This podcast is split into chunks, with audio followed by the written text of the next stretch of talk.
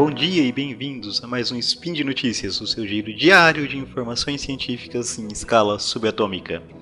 Meu nome é Yuri e hoje, terça-feira, dia 9 Nixian do calendário Decatrian, vulgo 12 de dezembro, conversaremos sobre química, pouco de química ambiental.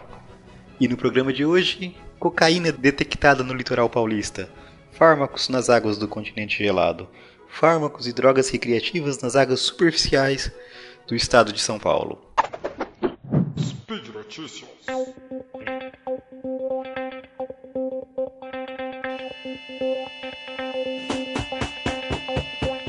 Com relação à primeira notícia que eu vou trazer aqui para vocês hoje, é, eu vi em diferentes locais uma notícia que me chamou a atenção, né, que havia sido detectado cocaína nas águas do litoral do estado de São Paulo. Eu vou deixar aqui na postagem alguns links para essas notícias. Bom, como eu já falei, isso me chamou a atenção e eu fui atrás do estudo científico que trazia esses dados. Então eu encontrei um trabalho publicado na Science of the Total Environment em 2016 por pesquisadores da Unifesp, Universidade Federal de São Paulo, e da Unisanta, Universidade de Santa Cecília. É, falando um pouco de poluição, assim, né, é, a gente sabe que a população mundial tem crescido nos últimos anos, né, ela vem crescendo significativamente, e ela se concentra principalmente nas regiões costeiras. Isso torna os ecossistemas marinhos cada vez mais expostos aos efluentes gerados por essa população. Bom, e nos últimos anos, é, fármacos têm chamado a atenção das agências de proteção ambiental, caracterizando um tipo de poluente. Esses fármacos são um certo são, são um tipo de poluente. E essas agências têm pesquisado e monitorado esses poluentes em diferentes ambientes e seus possíveis efeitos aos organismos que são expostos a eles.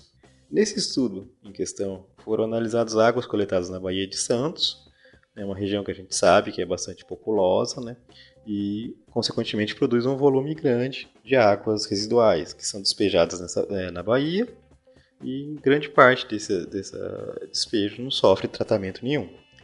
Do estudo, todos os locais de amostragem, né, todos os locais onde foram coletadas amostras para análise, eram próximos a emissários submarinos de esgoto, diretamente afetados por, esses, por, esses, é, por esse esgoto. Então, nesse estudo foi detectado é, diferentes é, remédios, né? foram detectados dois anti-inflamatórios, três antihipertensivos, um analgésico, e inicialmente esse era o foco dos pesquisadores, né? verificar a ocorrência desses fármacos no, uh, nesse ambiente, a presença desses fármacos nesse ambiente. Bom, adicionalmente, eles também encontraram cocaína é, na sua forma pura e no, no resíduo, né, o produto metabólico, né, do, quem, uma pessoa que consome cocaína, essa cocaína vai ser metabolizada e vai secretar um certo produto específico. Então, esse produto também foi encontrado nessas águas. E interessante até que os pesquisadores conseguiram relacionar, é, detectar um pico da concentração desses metabólitos da cocaína pura em um carnaval, né? Durante o, o período em que eles estavam realizando as coletas. E, bom, carnaval a, a população da região aumenta devido ao, ao fluxo de turistas, né, em função do feriado, e há um aumento do consumo de álcool e outras drogas é, em consequência disso.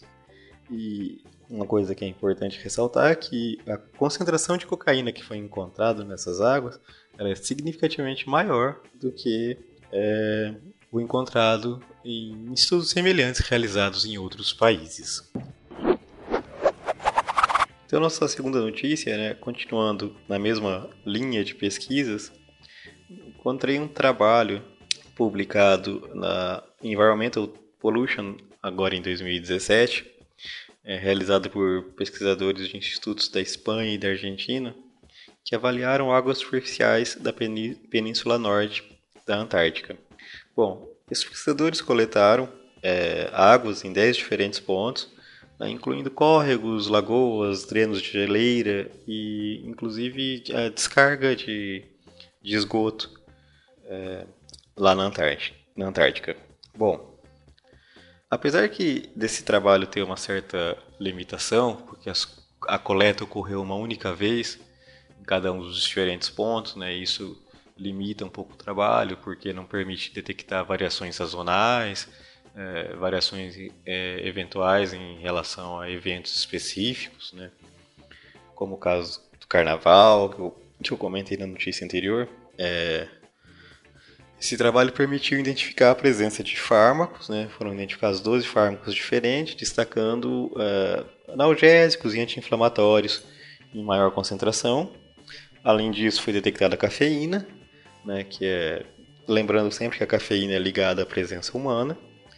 E drogas ilícitas chegaram a ser detectadas, mas em quantidades muito baixas que não permitem nem ser, serem classificadas como poluentes. Bom, aí, dadas as condições específicas né, da, da Antártica, né, as condições ambientais, e a inexistência de estações de tratamento de esgoto no continente, é, a ocupação humana lá tem sido constante e inclusive com certo crescimento. Isso leva a acreditar que, esses, a concentração desses poluentes também vai crescer nesse ambiente. E como a gente ainda não conhece o efeito desses, desses poluentes sobre a, a, sobre a vida, a, a vida marinha, é importante a gente prestar atenção nisso e ver quais os problemas que isso pode vir a causar ao ambiente. É, na terceira notícia que eu trago hoje para vocês, continuando sempre na mesma linha, um trabalho publicado por é, pesquisadores da Unicamp na Science of the Total Environment em 2017 explora a presença de cocaína e benzoilegonina nas águas superficiais é, do estado de São Paulo. Bom, a benzoilegonina é o principal produto da metabolização da cocaína. Né? Então, um indivíduo que consuma cocaína vai secretar na urina a benzoilegonina. Aí a gente tem que lembrar que no Brasil, grande parte do esgoto não sofre nenhum tipo de tratamento, né? Estimamos que 59% do esgoto no Brasil não é tratado. É, logo, a contaminação é, das águas é, acaba sendo bastante grande em função dessa falta de tratamento dos esgotos. Isso acaba comprometendo a qualidade da água que a, a população vem a beber. Né? Bom, esse estudo aqui abrange uma área, né, a região onde foram amostradas uh, onde foram coletadas as amostras para o estudo, abrange uma área de aproximadamente onde vivem aproximadamente 10 milhões de pessoas. E os resultados encontrados mostram uma contaminação nas águas superficiais de entre 10 e 100 vezes maior que a contaminação relatada em países como Itália e Espanha. Bom, é, além disso, foram analisadas também algumas águas, é, algumas águas que, disponibilizadas para o consumo, né? água tratada, água que chega, que chega na casa de parte da população. Em todas as amostras de água potável analisadas, a cocaína e a, e a benzoilecognina foram detectadas.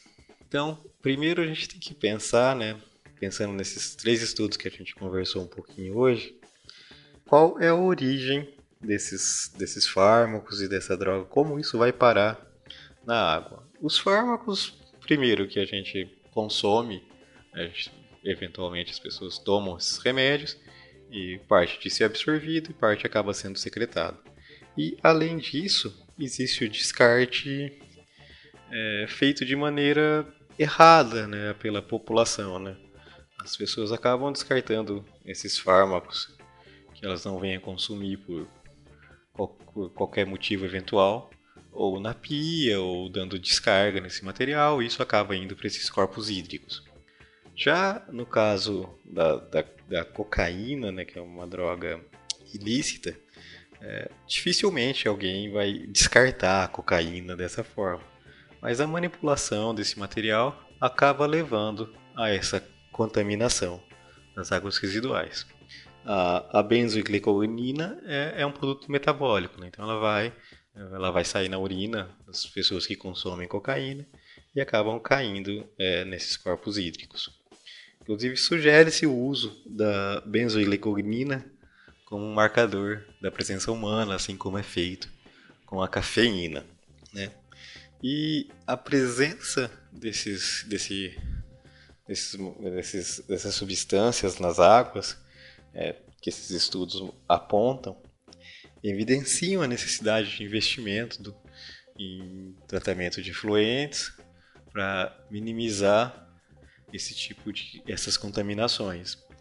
E a gente deve lembrar que o efeito disso nos organismos ainda não é bem conhecido, não se sabe muito bem qual é o efeito é, desses fármacos ou dessa cocaína nos, nos organismos aquáticos. Ainda existem alguns estudos em, em andamento, eu vou até deixar alguns links aqui na postagem para alguns estudos nesse sentido, né, que visam a, a avaliar o efeito desses fármacos em diferentes organismos. E por hoje é só, pessoal. É, na postagem estarão os links para notícias e os artigos científicos aqui citados. Estes, infelizmente, estarão atrás de um paywall que terão que driblar, mas acho que não vai ser difícil para vocês resolverem esse problema. E também os convido a deixar lá na postagem comentários, elogios, críticas e mesmo xingamentos. É, sugestões de temas também são muito bem-vindos. Lembro ainda que este podcast só é possível acontecer por conta do seu apoio no patronato do SciCast, tanto no Patreon quanto no PagSeguro. Um abraço e até amanhã.